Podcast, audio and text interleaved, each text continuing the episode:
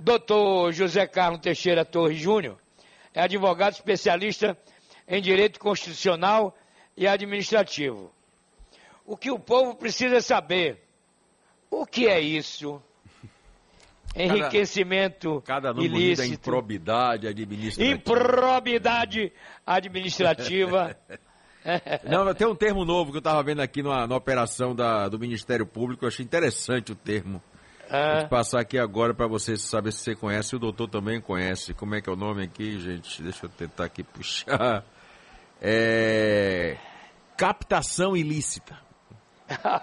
É uma nova forma de chamar o cara de ladrão. É, né? é. Captação ilícita é ótimo, viu, doutor? Bom dia, mais seja bem-vindo ao Balanço Geral, viu? Bom dia. Bom dia, doutor. Bom dia, bom dia a todos. É um prazer enorme estar aqui com vocês, uma audiência fantástica dessa, e a gente poder falar um pouco sobre improbidade administrativa.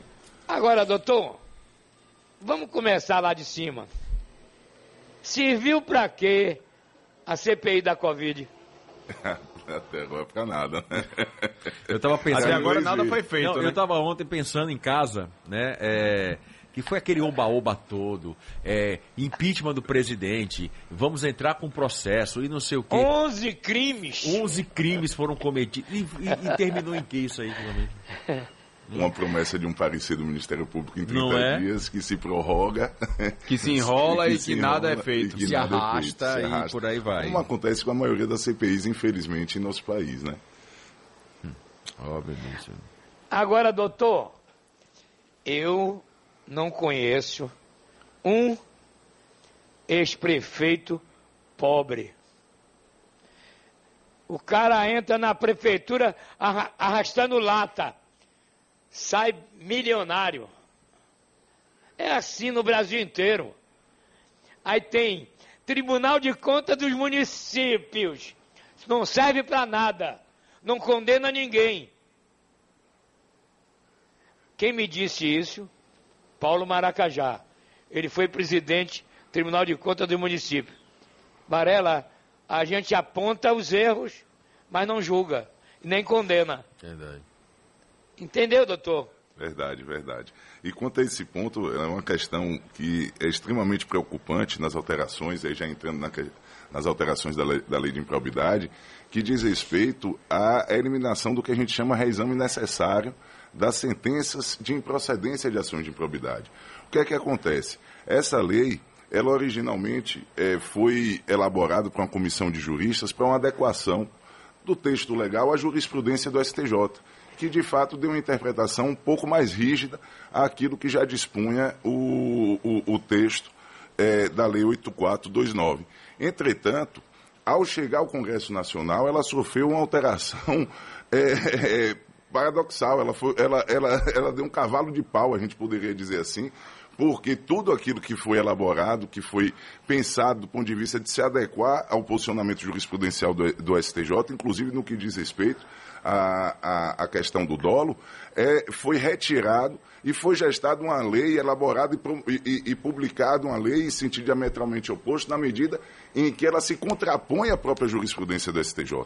Nessa questão específica que você disse quanto aos prefeitos, é, houve um aclaramento, isso inclusive é saudável, acerca do foro de, em que essas ações devem tramitar, que é o foro do local do dano, ou seja, aquele prefeito de um município pequeno que produziu um dano erário, essa sanção ela vai ser processada na, na comarca daquele próprio município. Entretanto, é, nós sabemos que em alguns municípios pequenos, os prefeitos, os políticos, eles têm um poder de pressão muito grande. E que o juiz muitas vezes se sente intimidado, ou até de certa forma, em alguns casos a gente não pode é, é, é, descartar isso, cooptado pela, pela política municipal. E essa lei, ela alterando a lógica total das ações ordinárias que são é, é, ajuizadas contra o Estado, ela retirou a necessidade de reexame necessário pelo tribunal, por um órgão que estaria mais distante das questões políticas no âmbito municipal. Então, ou seja, uma ação de probidade hoje que é julgada improcedente, ela pode morrer no seu nascedouro, se o Ministério Público não, não, não recorrer. Quando, quando na legislação anterior, antes da reforma, ela seria objeto de um reexame por parte do Tribunal de Justiça.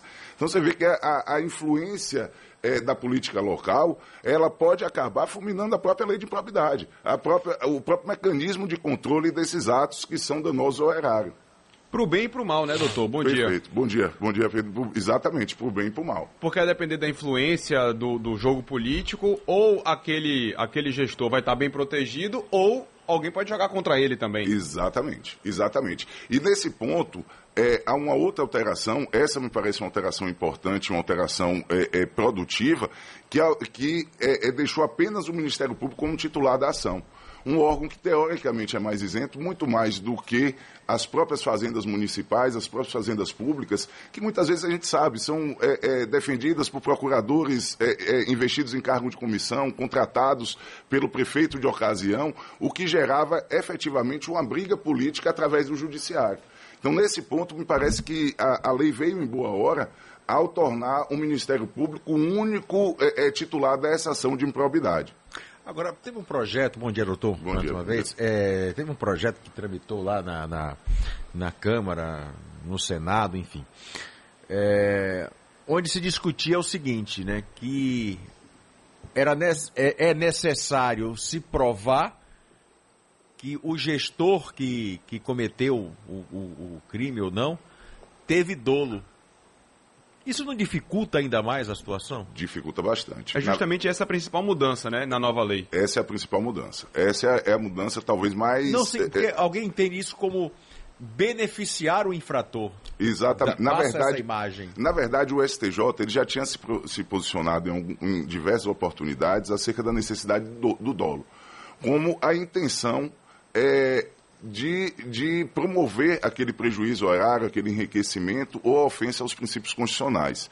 Entretanto, a lei ela não se, ela não se reteve apenas em prever especificamente e expressamente a necessidade de dolo, como ela caracteriza o dolo necessário. Uhum. E esse dolo necessário ele deixou de ser aquilo que nós chamamos no, no direito de dolo genérico para ser um dolo específico. Ou seja, além da vontade, você tem que ter, além da vontade do agente de, de, de, vamos dizer assim, de deliberadamente praticar aquele ato, você tem que comprovar que ele tinha a intenção de ocasionar o prejuízo, que ele tinha a intenção de enriquecer sem causa, o que dificulta, é, efetivamente dificulta bastante a demonstração e, e, e a comprovação do, da prática do ato de improbidade. Ou, se, ou seja, doutor, para deixar claro, por, por todos os termos que a gente trouxe aqui, captação ilícita e por aí vai, é. ou seja, agora para que um gestor seja punido, além dele roubar ou desviar, ele tem que ter tido a vontade de roubar e de desviar aquele dinheiro. Exatamente. E para vocês terem ideia, para os ouvintes terem ideia do quanto isso dificulta, não basta, por exemplo, que hajam é, pareceres contrários a uma determinada contratação pareceres contrários a uma determinada concessão, tem que se provar a vontade deliberada de atingir aquele fim. Ou seja, que quando da assinatura de um contrato, vamos imaginar, numa licitação, malgrado tenha sido apontado que houve uma irregularidade, o, o, o, gestor responsável por essa assinatura e por essa contratação, ele teve a deliberada vontade de causar, um, de ocasionar um prejuízo erário ou de se enriquecer ilicitamente. Agora, Calil, ele deveria estar no rádio, o advogado. A voz é bonita. Quando ele, quando ele, começou a falar, eu tive essa sensação também. Rapaz, melhor do que muita gente. Já lhe disseram isso? Não? Já, já me disseram. Basta me convidar, viu, Varela? Ô, meu irmão. Ô, Varela, eu, sempre. Eu, eu gostaria de, de, de uma, uma avaliação, de um, de um comentário do Dr. José Carlos. É, dois assuntos, dois aspectos. Primeiro, uma certa feita, é, aqui nesse microfone, a ex-prefeita de Cardeal da Silva, Maria Quitéria, então presidente da União dos Prefeitos da Bahia, UPB, é, foi questionada sobre a lei de responsabilidade fiscal.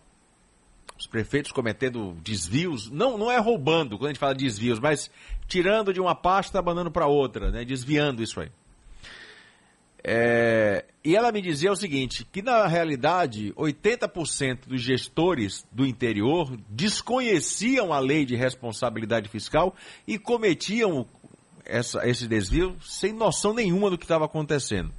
Eu gostaria também que o senhor respondesse sobre a PEC do dos precatórios. Qual é a sua opinião? Muito obrigado, doutor José Carlos, respondendo agora sobre lei de responsabilidade fiscal no interior do Estado, nas prefeituras do interior, e a sua avaliação também sobre a PEC dos precatórios.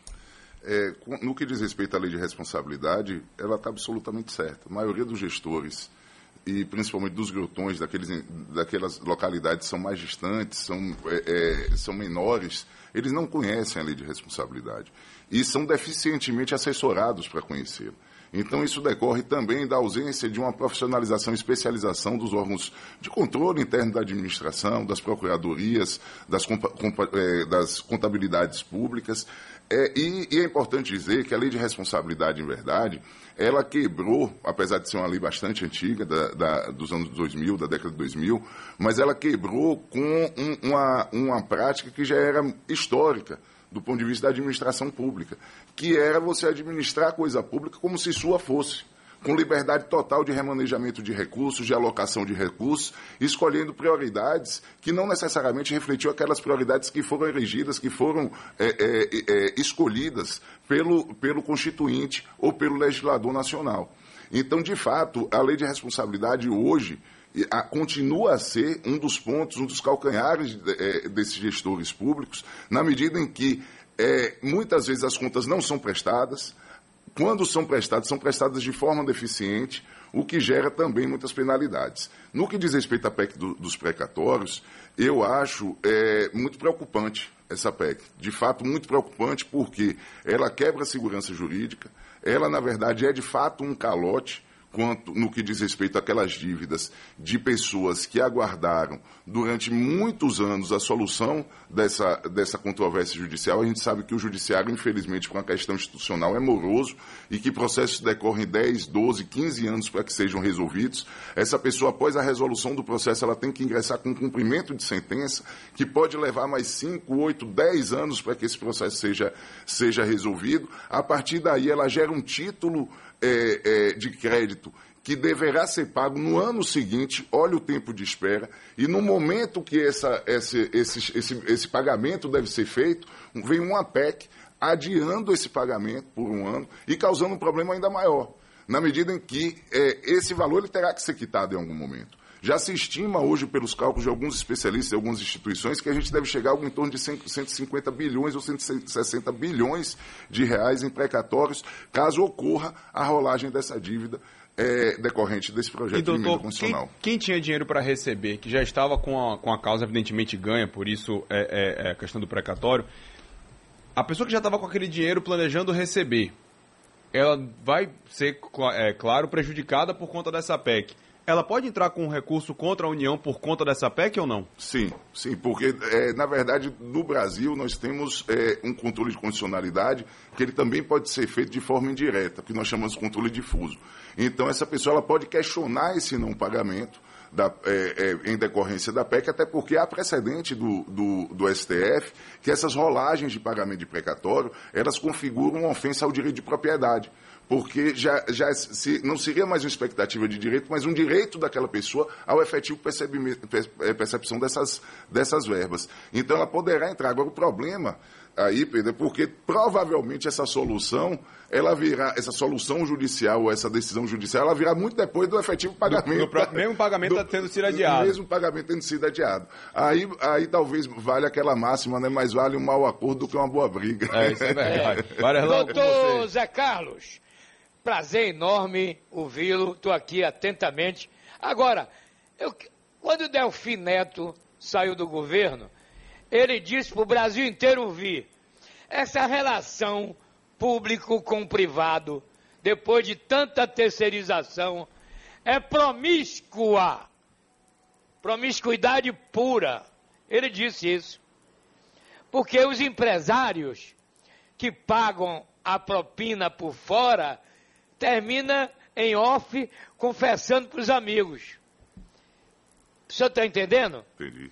Então, o Irujo me disse uma vez, ele foi deputado, foi dono da, da TV Itapuã também. Varela, vamos curar ao câncer, vamos, vamos curar a AIDS, mas não vamos curar a corrupção. Ele... a corrupção não tem cura, doutor. Esse dito por um deputado federal na época chamado Pedro Irujo. Entendeu? entendi. É verdade, velho. Infelizmente, a corrupção talvez seja o, o, o, mal que mais assola o nosso país. Mais do que Covid, mais do que AIDS, do que qualquer outro, o, outra peste, porque efetivamente ela retira aqueles recursos que seriam para manutenção da, da, das condições mínimas de sobrevivência da população. A corrupção ela atinge prioritariamente a população mais carente, porque é, é, na medida em que esse dinheiro é empregado de uma forma escusa, ou até mesmo uma forma equivocada. A gente pode presumir sempre que ele, ele, é, é, há um, um, objetivo escuso antes disso, mas essa forma equivocada ela também gera um, um, um prejuízo às pessoas mais carentes, porque esse, esses valores eles estão saindo, de, eles deveriam ser aplicados em políticas públicas e acabam por não ser, acabam se perdendo nesses ralos de corrupção. E doutor, essa mudança na lei de improbidade administrativa vai criar, querendo ou não, não sei se o termo certo é colchão, uma blindagem, mas vai dar talvez para os gestores corruptos, querendo ou não, uma espécie de tranquilidade para roubar, porque quando perguntaram, você teve a vontade de roubar? Não, eu fui omisso, porque até mesmo a omissão não vai ser mais caracterizada como crime, né? Dentro dessa nova lei. A não ser que coloque um detector de mentira. Na verdade, a, a, as condutas omissivas, elas ainda continuam caracterizadas como crime, mas desde que dolosas. Você, você comprovar o, o, dolo e o dolo específico em um, um, ato omissivo é praticamente impossível. Claro. Mas o cara sabia da consequência e deixou de fa fazer para imprimir uma consequência pior, erário, pior. A é, eu não pública. fiz nada, mas ele poderia evitar, mas não evitou. Exatamente. Então isso não é dolo, é só uma omissão. Exatamente. Eu queria só rapidamente, doutor, a, a sua opinião sobre, sobre essa enxurrada de pedidos de impeachment contra o presidente da República, algum deles, aí, porque a gente está vendo todo dia está chegando pedido de impeachment, de impedimento do presidente da República. Algum desses aí tem força, tem, tem, tem é, base jurídica para acontecer? Eu, eu, não conheço todos os pedidos, de fato existem diversos pedidos. É, não conheço todos os pedidos. Agora, de qualquer sorte, o impeachment é um procedimento político, né, e reconhecidamente político.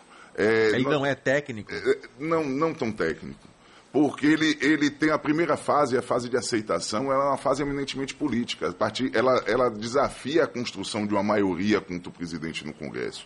Então, a, é, é, a, tecnicidade do pedido de impeachment ela só vai entrar quando do julgamento da fixação da pena. Mas, em um primeiro momento, ele, ele efetivamente é um, um, um pedido técnico. Agora, fazendo um gancho dessa questão do, do, do pedido de impeachment com a PEC dos precatórios, é, já existem hoje muitos especialistas em direito penal e, e também em, em, em, direito eleitoral que imputam a essa PEC uma ofensa à lei de responsabilidade, justamente por, por não é, é, salvaguardar pagamentos já programados e, já, e, e, que deveriam estar previstos, ao menos o que foram previstos em orçamento, para um, o exercício seguinte. Então, talvez esse seja um ponto mais preocupante, a meu ver, do que o que já tem lá, esse ponto novo que pode surgir a partir dessa PEC. Doutor Zé Carlos Teixeira Torres Júnior. Deus te proteja, te ilumine, volte sempre, viu? É, é, um prazer enorme ouvir uma pessoa tão clara, tão conhecedora dos assuntos, não é? Mas vamos marcar uma nova entrevista, tá bom, Calil? Não, e precisamos com mais tempo porque é enriquecedor. Sem dúvida alguma. Obrigado, Bom, viu, Dodô? Eu que agradeço, podem contar comigo, é uma satisfação enorme estar no programa tão reconhecido com tanta audiência. Muito um abraço, obrigado. Dodô, muito um obrigado. Um abraço, doutor, bom um dia. Abraço,